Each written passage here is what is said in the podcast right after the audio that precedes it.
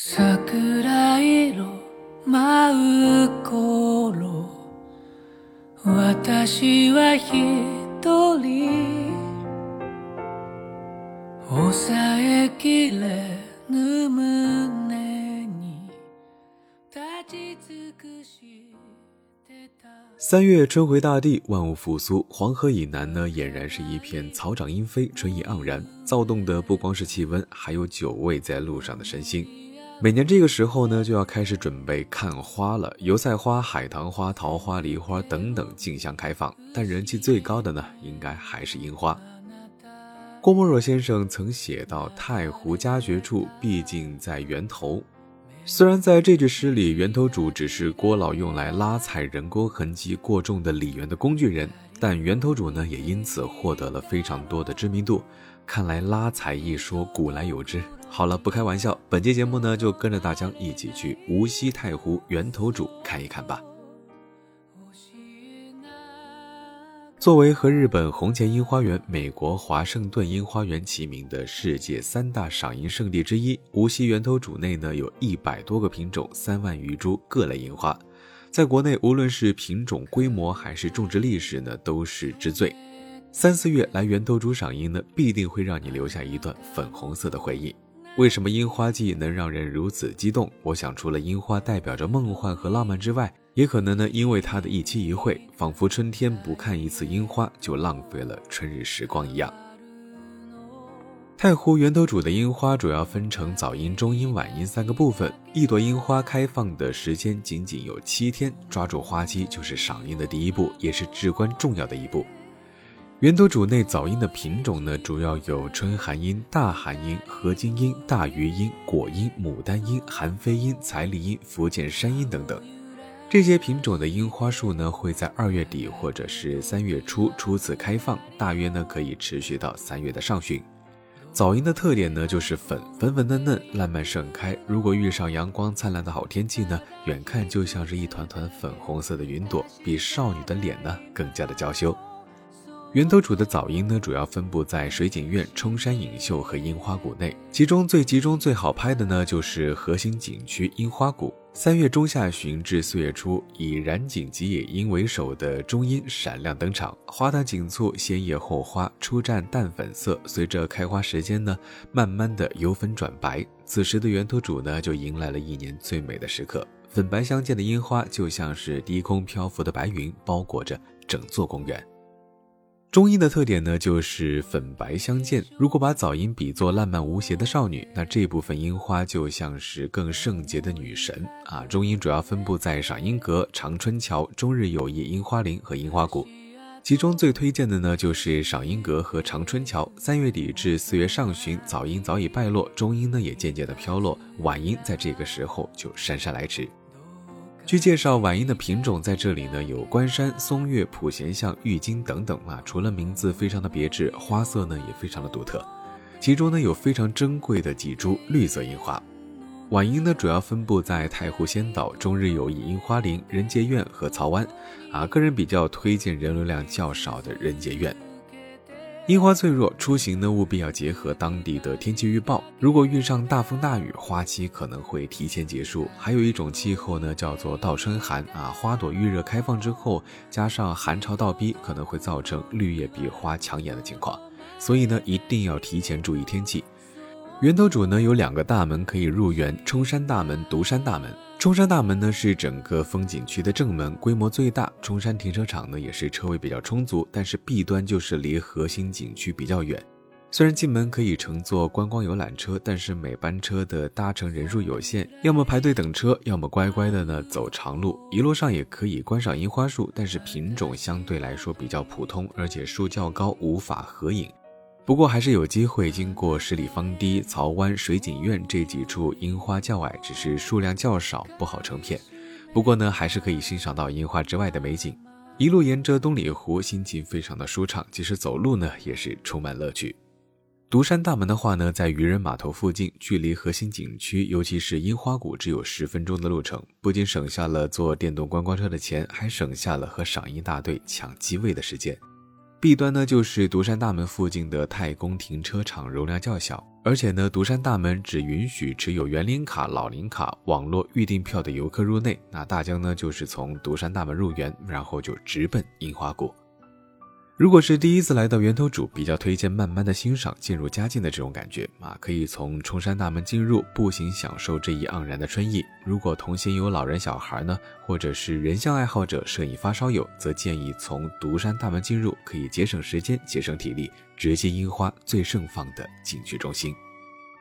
源头渚比较完整的赏樱路线呢，一般是冲山大门到冲山影秀，再到水景苑、菖蒲园、樱花林赏樱阁，然后再到仁杰苑、樱花谷、长春桥，然后再到巨区胜境。作为江南园林，无锡源头渚自然具备了江南古典园林特有的风格，烟柳画桥、游船画舫、吴侬软语。三四月份的樱花盛放，无疑是给原本就灵秀清新的源头渚平添了一份大气和典雅。要知道，樱花的名字呢，其实起源于中华道家。樱花同开同落，颇有不争不惧不媚的骨气，忘乎生死，不为外物所动，是道家人追求的阴宁之境。唐朝时期，赏樱花风气达到鼎盛，成为文人之间喜爱的消遣方式。日本遣唐使呢，就把樱花带回了国内，培育出了更多的品种，最终呢，将樱花传扬至世界。接下来，大江就重点说一说源头渚的几个赏花胜地啊。赏樱阁位于源头渚樱花谷的最 C 位，这栋五层高的唐风建筑呢，是樱花季最受人宠爱的标志性建筑。樱花绽放之际，登上阁楼，居高临下，举目四望，漫山遍野呢都是樱花的海洋，仿佛置身于云端。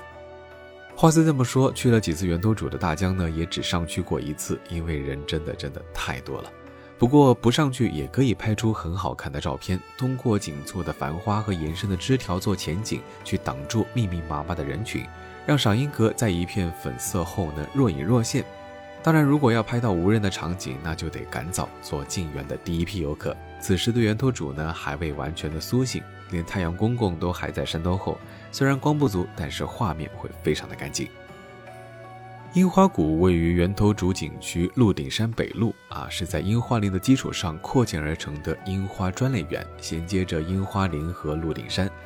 谷内种植多数为早樱，春风拂过，绿了江南岸，粉了樱花谷，樱果流芳，万株盛放，非常的壮观。春日暖阳，樱花在白墙上投下斑驳的影子，春节的灯笼呢还未卸下，在风中和樱花枝一起随风摇曳，轻晃这一段温柔的岁月。万物加上流水，就显得非常的灵动。樱花投入溪水的怀抱，形成花溪，缓缓地向前，故称之樱谷流芳。在花溪上横卧着一座酷似日本高远城址公园内阴云桥的朱色木桥，连接着源头主内樱花谷和中日樱花友谊林两地。大概是借了中文“姻缘”的谐音，所以起名姻缘桥。落花流水，朱桥亭台，让人不由得想起《西厢记》中的一句“永老无别离，万古长玩具”，愿天下有情的都成了眷属。到了三月下旬的话呢，赏花大部队就会转移去长春桥啊，昔日人满为患的樱花谷呢，就会显得稍微有些寂寞。在樱花谷的深处，有一处不甚惹眼的区域，就是无锡仁杰苑。比起自己两位的邻居樱花谷和樱花林，这里平时鲜少有人踏足，是一片清寂之地。在这里呢，伫立着三十一座无锡名人铜像，有文艺创作者，有革命传承者，有思想家、实干家、科学家等等等等，各行各业，历史悠久。他们无言诉说着无锡发展的历史，用自己响亮的名字告诉大家，无锡也是个钟灵毓秀、人文荟萃的好地方。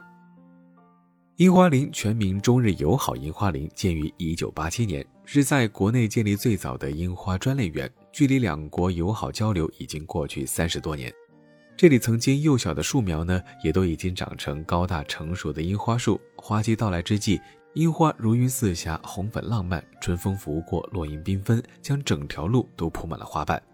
每年在这里都会举行热闹的樱花节，不仅呢有美景可赏，还有美食可尝，而且呢还有表演可看。走过郭沫若先生题写的太湖佳绝处牌匾，源头渚樱花最精华的部分就慢慢的拉开帷幕。长春桥呢，就是源头渚最核心、最古老的地段。长春桥整座桥呢是呈圆弧拱状，前后呢各自延伸至韩万轩和降雪轩的筑湖堤坝，将太湖水分隔出一汪水池。夏天的时候呢会开满莲花，湖堤两侧栽种着引进了六十多年的樱花树。每年三月下旬，整座长春桥花开如云，粉白相间，非常的梦幻。樱花一路从太湖佳绝处延绵至长春花椅。这一路并不长，但因为有了樱花的点缀，乱花渐欲迷人眼，大家走得格外的缓慢，每一步呢都仿佛踏在云端，每一步都在仰头感叹。长春桥尽头降雪轩旁船坞附近呢，是一处叫做巨曲胜境的四柱三门三楼式样的牌坊，牌坊临湖面题字恒云山庄，是源头主解放后最初的名字。靠里一侧由书法家何绍基题字巨曲胜境。停泊在巨区胜境附近的是太湖水域仅存的一艘百年七尾古帆船。相传明朝万历年间，二十二岁的徐霞客正是乘坐着这只船只从巨区胜境出发，一路游历山河。为了发扬吴文化，园区专门定制了几艘仿制帆船停滞在湖面。从霞倚亭眺望出去呢，有一种别样的波澜壮阔感。疑云听涛是大江个人私心比较喜欢的一处景点。当大家都把目光放在长春桥上的时候呢，背面的这座水榭总是那么不卑不亢地静默着。背以长春花椅与云斗楼、举棋胜境为邻，降雪轩却丝毫没输了气度。如果游玩累了，也可以稍作小憩，在樱花树下品茗逗猫。现在大家出门旅游呢，都想留几张美美的人像，所以随着场景穿衣，适当的融入拍摄风景，也是至关重要的一点。粉嫩的樱花比起撞色的高饱和度颜色衣物，可能和顺色浅色的衣物更加的相配。大江在这里呢，也是给大家一些小贴士。首先呢，就是基本不会出错的白色系啊，和樱花，尤其是粉嘟嘟的枣樱，那就是天作之合。白色呢，既不会抢色，又适合樱花温柔的气质，拍摄出来人物和樱花都是画面中的亮点。避免碎花，尽量选纯色。碎花呢，在花丛中会使得画面非常的没有焦点和重心。如果想要营造出日系的感觉呢，就可以选择 J.K. 或者是和服啊。可能确实因为日本将樱花文化发展到了一个比较高的高度，所以真的会感觉 J.K. 和和服和樱花非常的配。而且 J.K. 呢还可以起到减龄的作用，感兴趣的话呢也可以试一试。当然，另外一个呢就是咱们的传统服装汉服。前面说了，樱花其实在我国的秦汉时期就已经广泛种植，到唐朝达到鼎盛。穿汉服赏樱花更能体现汉唐风骨，汉服 Y Y D S。当然，如果没有特别的携带衣服话呢，也可以选择景区内的商店，有些呢是可以租借衣服和拍照啊，多讲讲价，符合心理价位呢就可以冲。当然还是得多留个心眼，避免不必要的纠纷。